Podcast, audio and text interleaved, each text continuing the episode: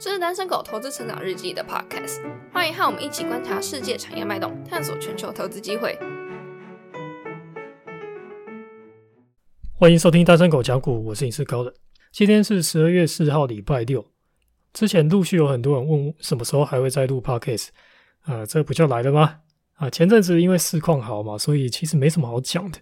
最近这个时间点很适合再来录一期 podcast。首先，先讲一下我们 Facebook 上这周有抽书的活动，韭菜的自我修养两本。那这本书是中国的李笑来写的，有接触 Crypto 的人应该多少都有听过他了。啊，我看留言下面有人说李笑来自己就是专业的割韭菜大户。嘿，没错，他的确是蛮有争议的一号人物。所以当初出版社问我要不要在书上挂名推荐，啊，我就回复说，因为他争议性比较大，那我们就不挂名推荐了。但是在 Facebook 上推荐和抽出还是 OK 的，因为他的确有他厉害的地方哦，而且他写的内容的确也是好的。我们不应该以人废言，而且韭菜能够从擅长割韭菜的人那边学习怎么不被割，哎，不也是好事吗？那这本书其实蛮薄的哦，里面讲的都是观念，不管新老韭菜，有时间的话，我觉得都值得看一看，啊，当做娱乐也好。再就来聊聊最近的市场波动啊。这次下杀导火线呢是新的南非变种病毒嘛？接着又是联总会主席改口说通膨不是暂时性的啊，接下来会讨论加速 taper。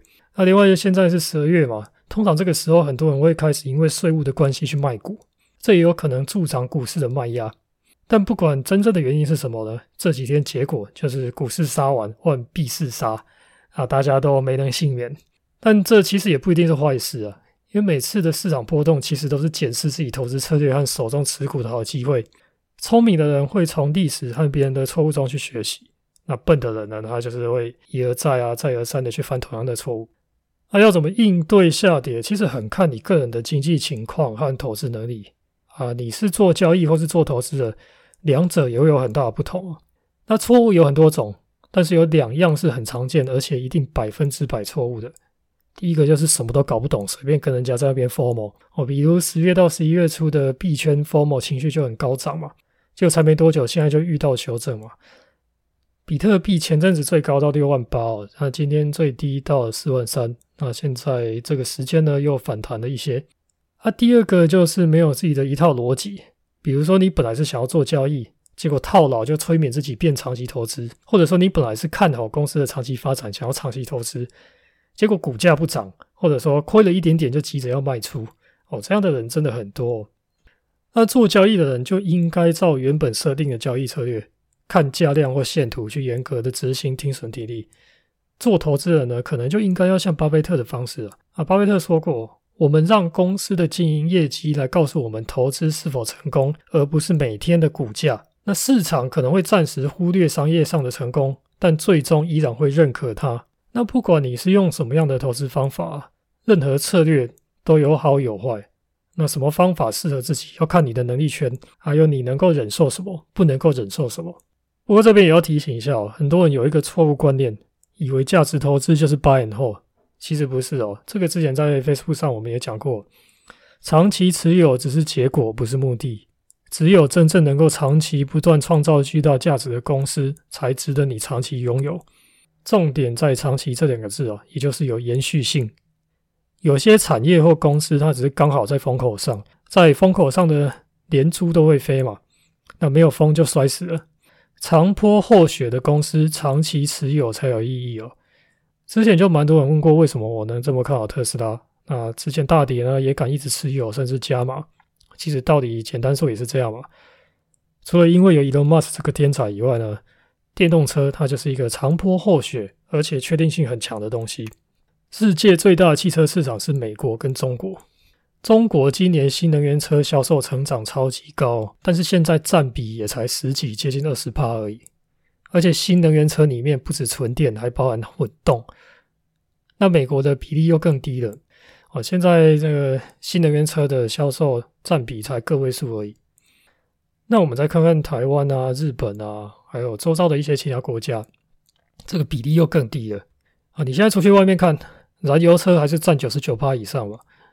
现在就是跟当时智慧型手机刚出现的状况差不多。那特斯拉又是这个电动车里面的绝对的龙头，只要移动在，那我持有特斯拉就没什么好怕的。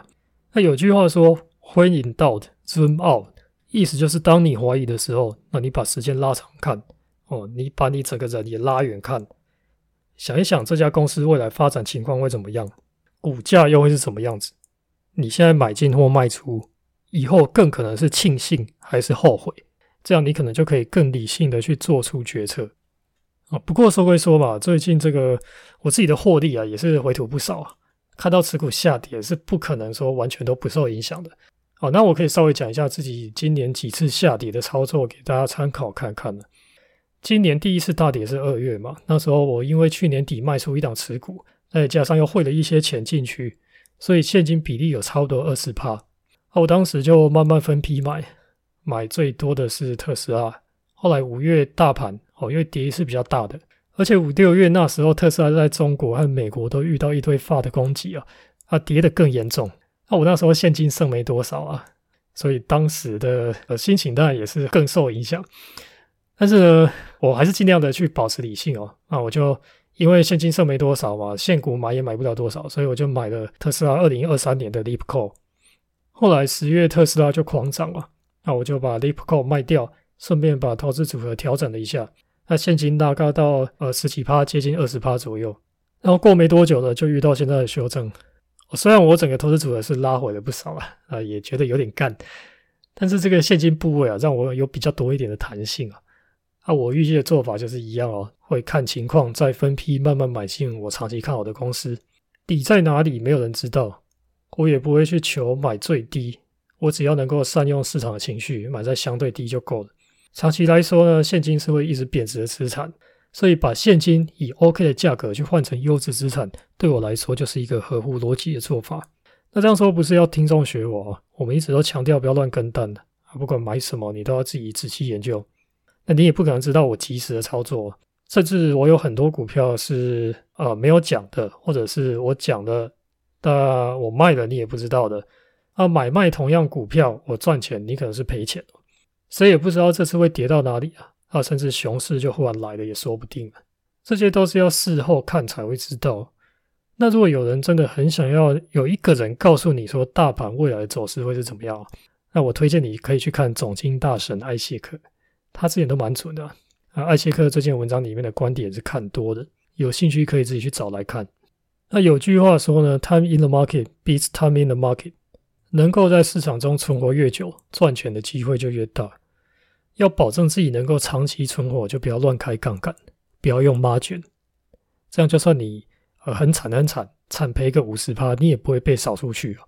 那最后给最近心情不好的听众一点鼓励啊，其实啊，你跟世界首富的差距可能没有你想的那么大哦。